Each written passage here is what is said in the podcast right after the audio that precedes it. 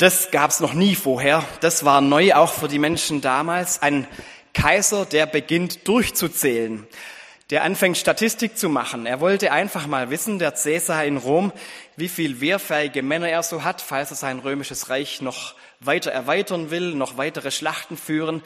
Er wollte wissen, was er an Steuern eintreiben und verlangen kann und deshalb hat er einfach mal durchgezählt.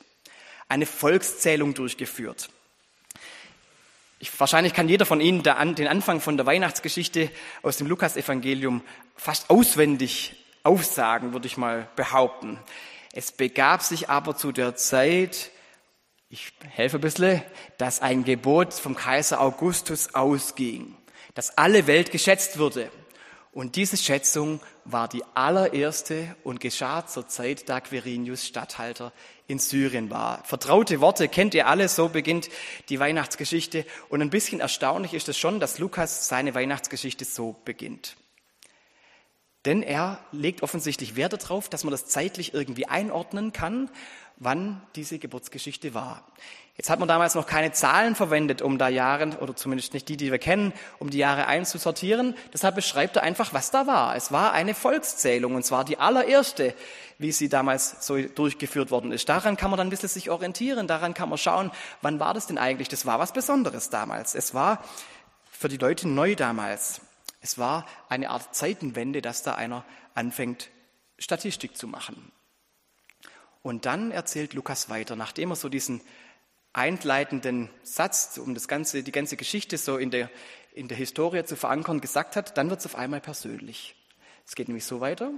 Und jedermann ging, dass er sich schätzen ließe, ein jeglicher in seine Stadt.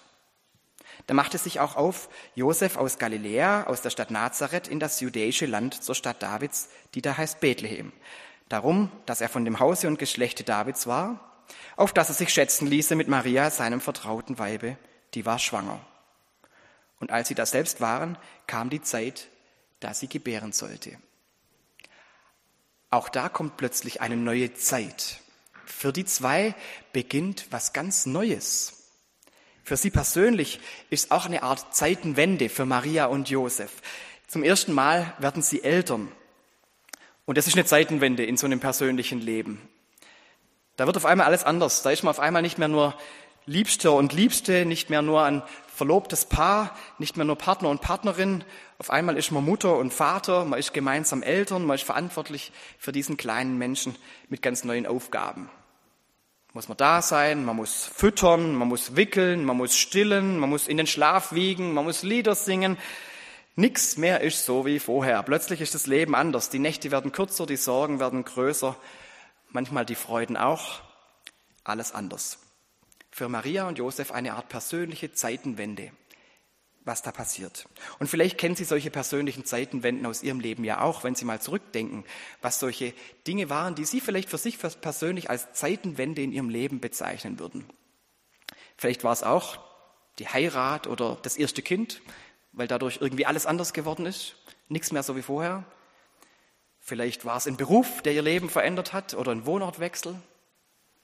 Vielleicht war es der letzte Meistertitel vom VfB, weil das nie mehr passieren wird. Oder sowas. Für Messi ist seine Zeitenwende natürlich jetzt auf dem, dem Höhepunkt. Er weiß genau, sowas, wie er jetzt erreicht hat, wird er nie mehr erreichen. Wird jetzt nicht vielleicht unsere persönliche Zeitenwende sein, aber es gibt im Leben solche Dinge, die man persönlich auch als so großes Ereignis erlebt, dass es wirklich das alles ändert, dass sich da was wendet, dass da hinterher alles anders wird wie vorher. Vielleicht merken Sie, dass ich ein bisschen auf dieses Wort anspiele, das zum Wort des Jahres 2022 gewählt worden ist. Zeitenwende, so hat, es, hat man das ausgewählt. Das ist offensichtlich ein Wort, das dieses Jahr charakterisiert. Zumindest ist es so entschieden worden. Der, unser Bundeskanzler Scholz hat es damals gesagt, Ende Februar, mit Blick auf den Krieg, der da losgegangen ist. Und da hat er gesagt, wollte er damit ausdrücken, das hat Konsequenzen. Das heißt, es wird nachher, Dinge werden anders sein wie vorher. Eine Zeitenwende für uns, damit will er sagen, das ist ein großes Ereignis. Ist ganz schön gewagt, finde ich, das zu sagen, wenn man zwei Jahre vorher einen Corona-Ausbruch ähm, im Land hatte, der hätte auch das Zeug zu einer Zeitenwende vielleicht. Da kann man auch sagen, da ist hinterher manches anders. Wobei es generell eigentlich schwierig ist zu sagen, jetzt ist eine Zeitenwende, weil man es meistens in dem Moment noch gar nicht absehen kann. Man weiß ja noch nicht, Welchen Einfluss hat es auf das, was kommt? Eigentlich kann man erst im Hinterher beurteilen, was wirklich eine Zeitenwende war, wenn man dann sieht, ob es wirklich sich so viel verändert hat. Also ich glaube, man muss noch ein bisschen vorsichtig sein, ob dieses Wort von der Zeitenwende da so gut passt. Zeitenwende, damit bezeichnen wir Dinge, die so eine große Bedeutung haben, ein Ereignis, das so wichtig ist, dass es Wesentliches verändert. Und nicht nur für diesen Moment jetzt, wie man es jetzt erlebt, sondern wirklich für eine nicht absehbare Zeit, für ganz weit in die Zukunft geschaut. Das etwas, das voraussichtlich eine neue Zeit einläutet. Ob das der Krieg sein wird in Russland, da bin ich mir noch nicht ganz so sicher. Aber solche Begriffe sind wichtig, denn sie zeigen uns die Bedeutung von Ereignissen. Wir feiern heute Weihnachten. Und da kann man sich auch überlegen, ist Jesus, Jesu Geburt eine Zeitenwende? Es gab einen kleinen Mönch, der kam ursprünglich aus dem Iran, hat dann aber in Rom gelebt, der hieß Dionysius Exiguus.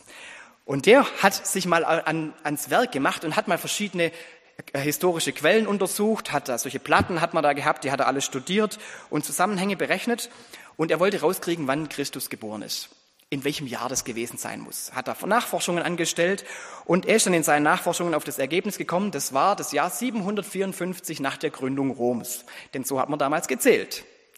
Jedes, jede Kultur, jedes Land hat ein besonderes Ereignis festgelegt und in der römischen, im römischen Zusammenhang war das eben die Gründung der Stadt Roms und ab da hat man dann die Jahre gezählt. Und er hat gesagt, 754 nach Christus, das muss das Jahr gewesen sein, wo Christus geboren ist und das bezeichnet er jetzt als das Jahr 1 nicht das Jahr Null. Man hat die Null damals noch nicht verwendet als Jahr oder überhaupt, dass man irgendwas zählt mit der Null. Deshalb gibt es eigentlich kein Jahr Null. Deshalb gibt es auch nachher so ein bisschen Verschiebungen. Das war es wahrscheinlich nicht ganz genau das Jahr, das wir heute als das Jahr Null äh, zurückdenken. Aber er hat gesagt, dieses Jahr, wo Christus seiner Berechnung nachgeboren ist, das soll das Jahr eins sein und alles andere sortiert sich in vor Christus und nach Christus. War die Erfindung von Dionysius Exigus und er hat mit dieser Erfindung die Weltzeit auszurichten an Christi Geburt offensichtlich einen Nerv getroffen, weil so nach und nach über die Jahrhunderte hat sich das durchgesetzt. Und irgendwann hat auch die, die, die Kirche das übernommen, diese Zählung und anderes auch. Und so ist es bis heute so, dass wir unsere Jahre, wenn wir die, die Jahre bezeichnen, dass wir Christi Geburt als den Dreh- und Angelpunkt nehmen. Es gibt die Zeit davor und es gibt die Zeit danach. So bezeichnen wir unsere Jahre. Fast überall auf der Welt ist es so. Es machen nicht ganz alle mit. Also in Nordkorea möchten wir das nicht so. Die Nordkoreaner zählen in ihren Zeiten nach der Geburt ihres Staatsgründers Kim Il-sung. Die sind aktuell im Jahr 110. Also gut. Ein jüdischer Kalender, den gibt's auch. Denn den Juden gefällt es natürlich auch nicht so. Die jüdischen sind, Im jüdischen Kalender ist man gerade im Jahr 5783. Und auch bei uns in unseren Landen hat man manchmal ein Problem gehabt. In der DDR früher hatte man das nicht so ganz gern gehört, dass man sich an Christi Geburt orientiert, vor und nach Christus. Da hat man dann die Zahlen zwar übernommen, aber hat es dann oft so ähm, bezeichnet, zum Beispiel 1982 nach unserer Zeitrechnung. Die Zahlen ja, die Bezeichnung wollte man nicht so hören. Naja, wenn man meint. In China zählt man übrigens auch anders. Allerdings war da, als letztes Jahr die Olympischen Spiele in China stattgefunden haben, in Peking, waren die ganz offiziell bezeichnet als die Olympischen Winterspiele 2022. Also irgendwie hat man sich wohl doch damit arrangiert, dass man diese Zählung weltweit übernimmt. Und es ist schon ein bisschen erstaunlich, dass das so überall auf der Welt so ist, dass die Geburt Christi da der Dreh- und Angelpunkt in dieser Zählung geworden ist. Man könnte in unserem Land ja auch sagen, es gab auch noch andere wichtige Ereignisse für unsere Kultur, für unsere Gesellschaft. Man könnte auch sagen, vor den Weltkriegen und nach den Weltkriegen könnte man mit Recht auch sagen, das hat unsere, unser Leben grundlegend verändert. Hat auch Bedeutung gehabt mit großer Auswirkung. Aber das tun wir nicht. Wir bezeichnen die Jahre und die Zeiten alle vor und nach Christi Geburt. Die Geburt Christi als Zeitenwende. So zentral, dass man alles andere, was passiert, vorher und nachher, daran orientiert. Passt es?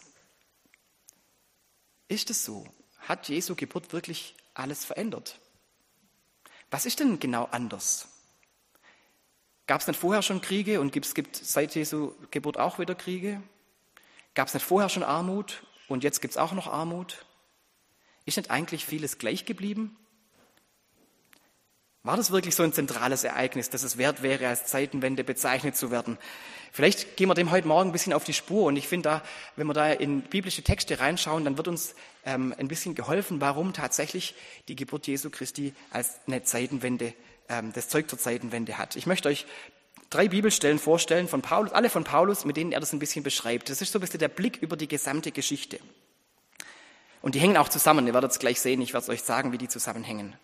Es gibt eine Stelle im Epheserbrief, ganz am Anfang vom Epheser, Epheser 1, da schreibt, da ordnet ähm, Paulus die Ereignisse, von denen er berichtet, von denen er verkündet, für die Epheser ein, in den großen geschichtlichen Zusammenhang, auch ein bisschen mit philosophischem Blick. Und da schreibt er, Gott hat uns wissen lassen, das Geheimnis seines Willens nach seinem Ratschluss, den er zuvor in Christus gefasst hatte, um die Fülle der Zeiten heraufzuführen, auf das alles zusammengefasst würde in Christus, was im Himmel und auf Erden ist, durch ihn. Das ist ein ganz schön großes Wort. Die Fülle der Zeiten. Im Griechischen steht da das Wort Äonen. Also das bezeichnet so ein bisschen die großen Zeitzusammenhänge. Die Fülle dieser Äonen, die Füllen der Zeiten wird zusammengefasst in Christus. Das ist ganz schön, eine ganz schön steile Behauptung, was der Paulus da aufstellt.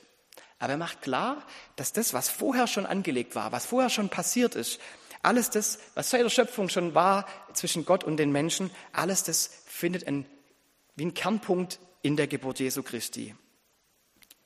Die Geburt Jesu ist viel mehr als nur ein, eine Geschichte aus Bethlehem, viel mehr als nur ein neuer Lebensabschnitt im persönlichen Leben von Maria und Josef.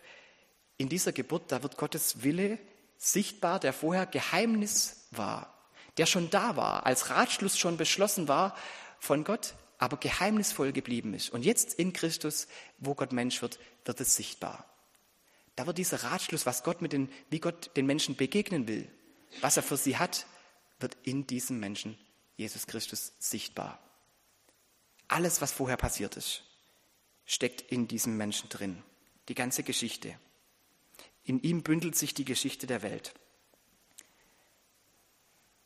Der jenseitige Gott wird diesseitig der, der über allem steht, kommt ins Geschichtliche hinein. Die Welt ist seither eine andere, seit Jesus dieses Geheimnis offenbart hat, weil er eben alles in sich vereint. Das, was vorher war und auch das, was nachher kommen wird, wird von ihm geprägt werden. Ich hoffe, wir können die Gedanken von Paulus heute Morgen so ein bisschen nachvollziehen, weil solche Gedanken, die so ein bisschen philosophisch daherkommen, die sind uns vielleicht manchmal viel zu groß. Und vielleicht sind sie auch zu groß, dass wir das überhaupt erfassen und denken können, welche Bedeutung das hat, die Geburt Jesu Christi, im Blick auf die gesamte, auf den Zusammenhang der gesamten Weltgeschichte. Da wird einem vielleicht das manchmal fast schon zu groß. Wenn man auf, den, auf die Geschichte in ihrer ganzen Breite schaut, von der Schöpfung bis hin, wenn die Welt vergeht, also diesen ganzen großen Zusammenhang in den Blick nimmt, dann gibt es diesen zentralen Punkt, in dem alles kulminiert, wo Gott Mensch wird. Ein Wendepunkt in der Weltgeschichte, eine Zeitenwende. So sagt Paulus. Und er sagt auch, dass es nicht nur, nicht in seiner Geburt nur das aufgenommen wird, was bisher war, dass sich die Fülle der Zeiten dort zu, äh, erfüllen, dass, das, dass erfüllt wird, was sich in der Schöpfung und in allem, was Gott mit seinem Volk und mit den Menschen passiert ist, schon erlebt hat, sondern auch das, was weitergeht, wird durch diesen Moment geprägt werden. Da gibt er uns noch ein bisschen Hinweise, wenn man mal guckt, wie er weiterschreibt, nämlich im nächsten Vers geht es darum, was dann daraus für Folgen ähm, kommen. In ihm sind auch wir zu Erben eingesetzt worden, schreibt er da, die wir vorherbestimmt sind nach dem Vorsatz dessen, der alles wirkt, nach dem Ratschluss seines Willens. Von dem Ratschluss haben wir ja schon gehört. Aber in ihm, in Christus, sind wir jetzt Erben. In ihm bekommen wir das jetzt, was, er, was Gott in seinem Ratschluss für uns schon vorher entschieden hat. Und dann geht es weiter, damit wir zum Lob seiner Herrlichkeit leben, die wir zuvor auf, Christus gehofft haben. Nachdem Paulus gesagt hat, alles was war, kommt zusammen in Christus, sagt er nun auch, wie alles, was sein wird, von Christus geprägt werden darf. Und da macht er zwei Vorschläge, was da kommen darf, nämlich dass die Zeitenwende sich auswirkt auf unser Sein und auf unser Tun. Es verändert unser Sein, indem wir Erben werden. Seit Christus sind wir als Erben Gottes eingesetzt, so sagt es der Paulus. Das verändert auch uns. Das, das, was damals in Bethlehem passiert ist, hat Auswirkungen auf unsere Existenz, auf unser Sein. Er beschreibt es mit dem Erben dann nochmal genauer, ein bisschen an einer anderen Stelle, in einem anderen Brief, nämlich im Brief an die Galater. Da blätter ich jetzt mal hin, kurz, und dann wird uns das vielleicht ein bisschen deutlicher, was er damit meint. An die Galater schreibt er, als wir unmündig waren, also vorher, bevor man Christus kennengelernt hat, waren wir geknechtet unter die Mächte der Welt. Als aber die Zeit erfüllt war, sandte Gott seinen Sohn, geboren von einer Frau und unter das Gesetz getan, auf dass er die, die unter dem Gesetz waren, loskaufte, damit wir die Kindschaft empfingen. Weil ihr nun Kinder seid, hat Gott den Geist seines Sohnes gesandt in unsere Herzen, der da ruft, aber lieber Vater. So bist du nun nicht mehr Knecht, sondern Kind. Wenn aber Kind, dann auch Erbe durch Gott. Liebe Gemeinde, der Paulus sagt uns da nichts anderes, als dass diese Zeitenwende von Bethlehem persönliche Konsequenzen für unser Leben hat, für jeden von uns. Nämlich, dass wir befreit sind von der Knechtschaft. Wir sind nicht mehr die, die unter den Zwängen dieser Welt stehen, sondern Kind Gottes sein dürfen. Wir haben eine neue Existenz, eine neue Seinsweise, ein neues Selbstbild. Wir bekommen eine neue Identität durch das, was an Weihnachten passiert ist. Wir müssen uns seit Christus nimmer darüber definieren, ob wir den Anforderungen von den Mächtigen dieser Welt genügen. Das, was so in unserem Leben von uns erwartet wird. Können manchmal auch die Eltern sein oder andere in der Umgebung. Es, braucht nicht, es entscheidet nicht mehr darüber, ob wir den Anforderungen genügen, dass wir jemand sind.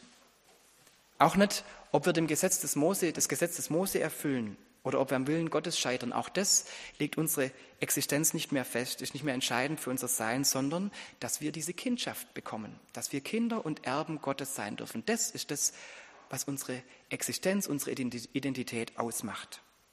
Und wer diese Identität kennt, wer das weiß, der ist auch heute davon frei, sich einen Wert oder einen Sinn im Leben selber herstellen zu müssen, indem man etwas erreicht oder indem man Anforderungen genügt denn der hat schon seinen Sinn im Leben, dadurch, dass man Kind Gottes ist, dass man in Christus Gott als seinen Vater bezeichnen darf. Das gibt uns eine Identität. Und es kann, das hat Folgen. Das kann uns nämlich ruhig machen für das, wie wir die Welt wahrnehmen. Wenn man immer nur Anforderungen hinterherrennt, dann kann man ziemlich getrieben werden in dieser Welt. Dann kann man auch, dann ist das Scheitern immer fast schon, schwebt fast schon über einem. Aber wenn man aus dieser Existenz lebt, zu wissen, ich bin Kind Gottes, egal was passiert, auch wenn ich Fehler mache, auch wenn ich scheitere, auch wenn die Welt Schwierigkeiten mir in den Weg legt, dann lebt man anders. Man hat einen anderen Blick auf sich und auf die Welt, eine andere Identität. Und das ist ganz entscheidend. Das ist wie eine persönliche Zeitenwende, wenn man diese Identität findet. Das verändert ganz Wesentliches, liebe Gemeinde. Deshalb ist es so wichtig, dass wir immer wieder auch bewusst Weihnachten feiern, dass wir die Welt an diese Befreiung erinnern, dass wir Menschen ganz grundlegend anders sind als alle, die von Gottes, äh, vor Gottes Menschwerdung gelebt haben, die diese Freiheit nicht erfahren durften. Wir dürfen als Freie leben. Das ist eine Konsequenz von dieser Zeitenwende, die da an Weihnachten passiert ist. Die Konsequenz für unser Sein. Und dann gibt es noch eine zweite Folge, die der Paulus uns äh, vorschlägt, nämlich auch was wir tun, wird anders werden durch das, was in Christus geboren ist. Ich blätter nochmal zurück in Epheser, da sagt er am Schluss in diesem Vers 12, damit wir zum Lob seiner Herrlichkeit leben. Das, was wir tun, wird anders werden durch die Begegnung mit Jesus Christus. Es gibt auch noch mal eine andere Stelle im Korintherbrief, wo das ein bisschen genauer beschreibt. Möchte ich mit euch anschauen. Und da kommt es vor allem gegen Ende, ich habe es euch unterstrichen, aber ich lese euch trotzdem den Anfang mal noch mit vor, weil es wichtig ist, dass man es versteht. 2. Korinther 3 schreibt Paulus, wenn schon der Auftrag, der den Menschen die Verurteilung brachte, also alles das, was vor Christus war, das Orientieren am Gesetz und so weiter, wenn schon das so sichtbar Gottes Herrlichkeit ausstrahlte, wie viel herrlicher ist dann der Auftrag, durch den die Menschen von ihrer Schuld von Gott freigesprochen werden? Ja, was damals herrlich erschien, verblasst völlig vor der überwältigenden Herrlichkeit unseres Auftrags. Also Paulus sagt da nochmal, das, was durch Christus anders geworden ist, das bringt nochmal ein viel größeres Strahlen von Gottes Herrlichkeit. Die gab es vorher auch schon, aber noch größer ist sie, seit Christus in die Welt kam. Und dann geht's weiter. Wenn schon die alte Ordnung, die doch nur für eine bestimmte Zeit galt, Gottes Herrlichkeit erstrahlen ließ, um wie viel mehr wird sich Gottes Herrlichkeit durch die neue Ordnung offenbaren, die ewig gilt, weil wir diese Hoffnung haben, können wir voller Zuversicht vor die Menschen treten. Es gibt eine neue Ordnung seit Weihnachten, und zwar eine, die nicht nur für einen begrenzten Zeitraum gilt, sondern für die Ewigkeit. Diese neue Ordnung, die übertrifft alles, was bisher da war. Das ist die Zeitenwende. Und die macht sich bemerkbar in dem Auftrag auch für uns, was wir tun können und tun sollen. In dem, was wir leben und wie wir leben, wie wir unsere Identität und unser Sein ausdrücken, da strahlt die Herrlichkeit Gottes, die Herrlichkeit, die von der Ewigkeit erzählt, die durch das angefangen hat, was Christus gebracht hat. Für die Menschen vor Jesus da war der Horizont ihres Handelns, ihres Tuns immer das, dass man das eigene Handeln möglichst richtig macht, möglichst die Strafe minimiert, dass man nicht so viel Schuld auf sich lädt. Und auch da hat man das schon erleben können, wenn man die Gnade Gottes erfahren hat. Wenn man Vergebung zugesprochen bekommen hat, dann hat man was von dieser Herrlichkeit Gottes schon da spüren können. Und jetzt wissen wir, dass wir grundsätzlich befreit sind, auf ewig befreit sind. Das lässt uns diese Herrlichkeit noch viel mehr erfahren. Und weil wir diese Hoffnung haben, dass dieser wichtige letzte Satz, können wir voller Zuversicht vor die Menschen treten. Deshalb können wir zuversichtlich leben. Deshalb müssen wir nicht mehr in Sorge leben, ob wir genug machen. Deshalb müssen wir auch nicht mehr in Sorge leben, was alles kommt. Wir können zuversichtlich sein, wir dürfen hoffnungsvoll sein, weil wir als Kinder Gottes diese Befreiung auch ausdrücken dürfen. Das verändert was. Das verändert auch was in unserer Welt und in unserer Gesellschaft, wenn wir das zeigen, wenn wir so leben. Deshalb ist eine Zeitenwende für unser Handeln, was an Weihnachten passiert ist. Es ist eine Zeitenwende für unser Sein und dann dadurch auch eine Zeitenwende für unsere Welt. Ich glaube nämlich, dass man dann auch solche Ereignisse, die unsere Welt so in Gefangenschaft nehmen oder so in den Atem rauben, wo man eben nicht weiß, was alles kommt, dass man denen anders begegnen kann mit Zuversicht und Hoffnung, wenn man den Blick bis in die Ewigkeit richtet und diese Gewissheit hat, dass wir eben Kinder Gottes sind. Dieses Wort des Jahres, Zeitenwende, ist so viel bedeutender, so viel größer, als man eigentlich denkt. Vielleicht hat auch der Herr Scholz gar nicht genau erfassen können, was er da eigentlich sagt. Aber schon interessant. Wir, wissen, wir werden irgendwann erfahren, ob der Krieg und die Umstände, die es mit sich bringt, ob das tatsächlich eine Zeitenwende für hier war, wissen wir nicht. Vielleicht ist es so, vielleicht auch nicht. Aber eins können wir sicher wissen, dass das, was wir heute feiern, die Geburt Christi, Gott wird Mensch und macht uns zu anderen Menschen, gibt uns ein neues, neues Handeln. Das ist tatsächlich eine Zeitenwende für die Welt. Und aus der dürfen wir leben. Das macht alles anders. Das ist die größte Zeitenwende der Welt. Und im Grunde bekennen wir das ja jedes Mal, wenn wir eine Jahreszahl sagen. Denn da weisen wir darauf hin, dass diese Geburt Christi, übrigens die Geburt, an der man sich orientiert, nicht die Kreuzigung zum Beispiel, könnten wir auch sagen, dass man da das Jahr Null setzen hätte können. Nein, es ist die Geburt Jesu, das, der Moment, wo Gott Mensch wird, der verändert uns ganz wesentlich. Der macht uns zu Kindern und lässt uns Vater zu Gott sagen. Das wirkt. Amen.